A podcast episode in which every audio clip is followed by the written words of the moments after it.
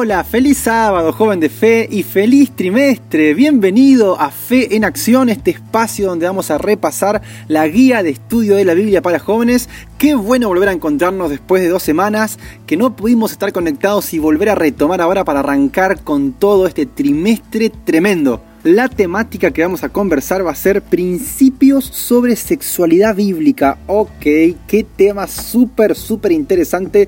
Y si vos sos joven y no te interesa este tema, entonces no sos un ser humano, ¿está bien? Porque como vamos a ver a lo largo de este trimestre, la sexualidad tiene una marca registrada. El autor es Dios y Él nos diseñó para disfrutarla. Así que el repaso de esta semana comienza con el título Contracultural. Vamos a descubrir cómo ir en contra de una cultura que perdió el equilibrio y se centra en los extremos en lo que respecta a la sexualidad. Así que querido joven, si estás listo, vamos.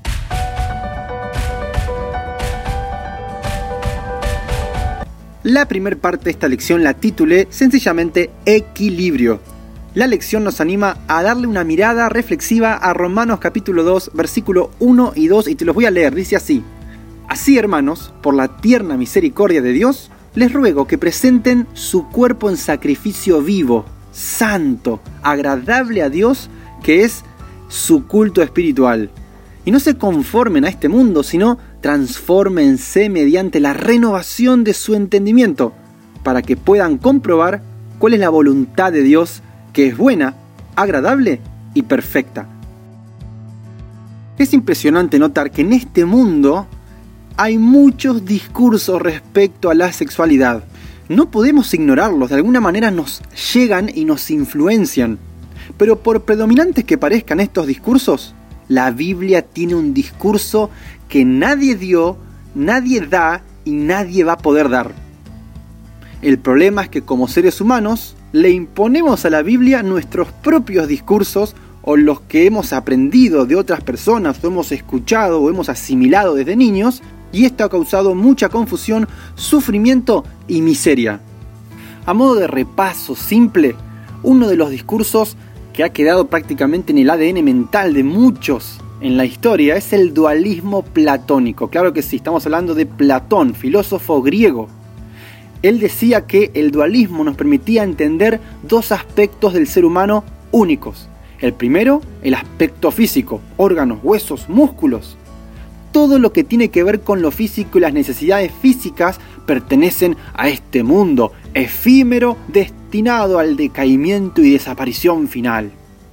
El segundo aspecto del que habla Platón en el dualismo es el aspecto del espíritu. Ah, los pensamientos, los recuerdos, la moral, tu identidad. Finalmente, los que pensaban como Platón, los dualistas, decían que todo lo malo está en el cuerpo pero que todo lo bueno está en el espíritu.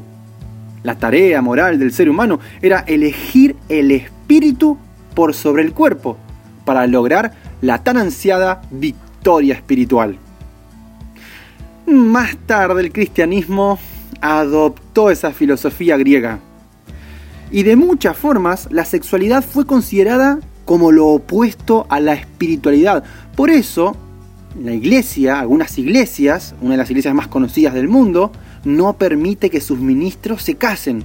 Porque si se casan van a poder experimentar la sexualidad y la sexualidad es considerada lo opuesto a la espiritualidad. Las religiones dualistas, aunque no parezca, existen, proclaman que los placeres del cuerpo están contaminados. Entonces se percibe el sexo como algo sucio, algo que hay que evitar. Uno de los males originales en la existencia humana y totalmente incompatible con las cosas espirituales. ¿No te llama la atención que tal vez en tu iglesia de lo que menos se hable en las sociedades de jóvenes sea justamente de estos temas? Y tal vez por ahí alguien viene, algún pájaro volando, algún joven que estudia este tema, algún adulto que se anima a hablar de esto con los jóvenes, y es como un boom. ¡Wow! Sí, para hablar de sexualidad, vamos a ver qué tiene para decir. Y en vez de que haya solo jóvenes, adolescentes, hay jóvenes adultos, hay personas de 30, de 40, de 50 y tal vez más, que quieren ir a escuchar, porque siempre fue como un tema tabú, incluso en la iglesia. Tal vez por eso muchos matrimonios tienen tantas dificultades en esta área, por ser un tema tabú. que nunca se habló y que cuando se experimenta de una forma negativa, que no es el ideal de Dios, tampoco se habla con nadie. Bueno, bueno, volviendo al tema de lo que la lección nos menciona, también existe otro discurso que trae la biología evolucionista, de la mano del ateísmo, mencionando que ya no son dos aspectos en el ser humano, que el ser humano no está compartimentado, es un todo, es un solo cuerpo. No existe una esfera espiritual, somos... Mm, provenimos de los animales. Como los animales se procrean sin seguir reglas ni regulaciones socializadas ni, ni cuestiones morales, las normas sexuales nuestras también deberían tener las bases en las criaturas de las cuales venimos, ¿verdad? ¡Wow! ¡Qué error! En vez de darle el lugar al creador para poder entender la autoridad moral, social y ética de la sexualidad. En fin, querido joven, hoy estamos en la cultura de los extremos. O desenfreno total o ni siquiera hablemos de eso. Dios te invita a vos a tener la cultura del equilibrio, la cultura de Jesús, basada en la palabra de Dios, y la inspiración y guía del Espíritu Santo. Creo que estoy escuchando ya la campana del recreo, así que vamos a dejar por aquí y entonces vamos a nuestro break que nos tomamos siempre para luego seguir entonces con la segunda parte. ¡Vamos!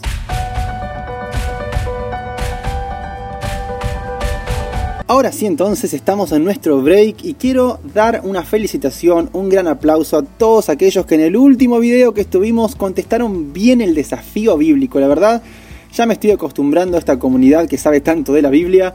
No parecen ser desafíos porque ante cada desafío semanal responden muy bien. Así que el desafío de la semana pasada decía, perdón, de hace como dos semanas atrás decía, ¿quién soy? Y el texto decía, con mi esposo vendimos una gran propiedad, pero por culpa de mi mentira tuve un terrible final. ¿Quién soy? Claro que sí, Zafira es la respuesta, así que un fuerte aplauso entonces para Jocardo que contestó ahí en los comentarios. Matías Ibáñez que desde Chaco nos manda ahí sus saludos y su comentario. Aye Vigliani, Sol Bravo desde Neuquén, saludos también para Neuquén. Eliana Mamani desde Arequipa, Perú. Wow, saludos para nuestros amigos allá de Perú que están ahí acompañando este ministerio. Alejandro Galeano. También felicitaciones por tu respuesta correcta. Vladimir Cepeda, como siempre, acompañando los videos, los podcasts. Y Estela Torres con su respuesta también acertada. Chicos, un fuerte aplauso para ustedes. Muy bien. Tengo que ponerme las pilas con el desafío bíblico porque realmente lo están respondiendo. Yo creo que son como un poquito difíciles y ustedes lo responden bien también. Bueno, lo prometido es deuda, así que como siempre les traigo otro desafío y espero que este sea algo más complicado. Dice así a ver si lo saben. Si lo sabes, porfa, responde en los comentarios.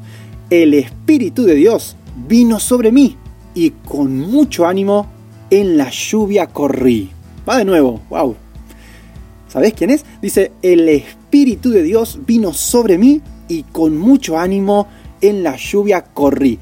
¿Quién soy? Si sabes la respuesta, puedes dejarla entonces en los comentarios para que te pueda dar un like y mencionarte en el próximo video. Así que muy bien, se nos acaba entonces aquí el desafío bíblico del recreo y volvemos para la segunda parte.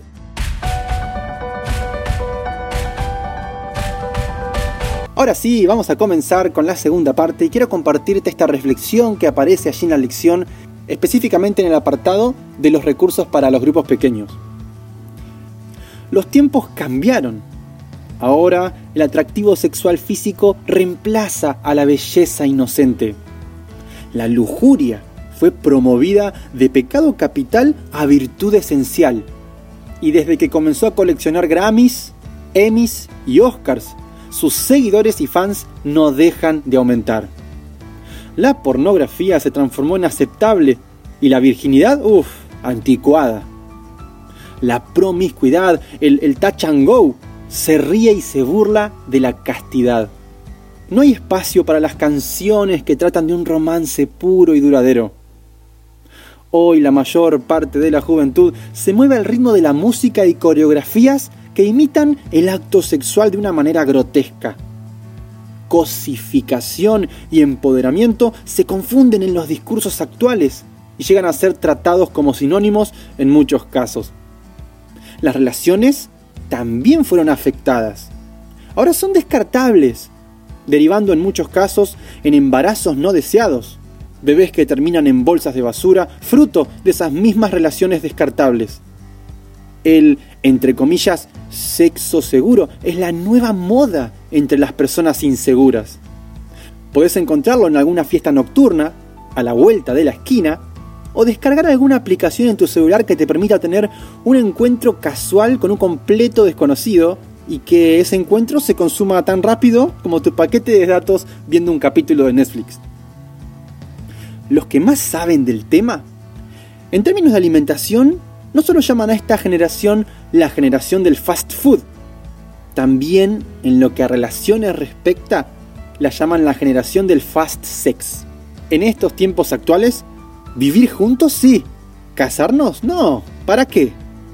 ¿Para qué, no? ¿Para qué no darle un marco de mayor compromiso, un aval legal y no solo de palabra a nuestra relación, verdad? Juntémonos, total. El papel no define nada y probemos a ver hasta dónde llegamos. Hoy, pensar en tener una sola pareja y para toda la vida, la monogamia, se transformó en monotonía. El poliamor es la nueva calle donde la libertad quiere salir corriendo. Y somos incompatibles. Pasó a ser la excusa más común para decirte en realidad ya me cansé de vos y quiero probar con otra persona. La inocencia está secuestrada y la infancia la amordazaron.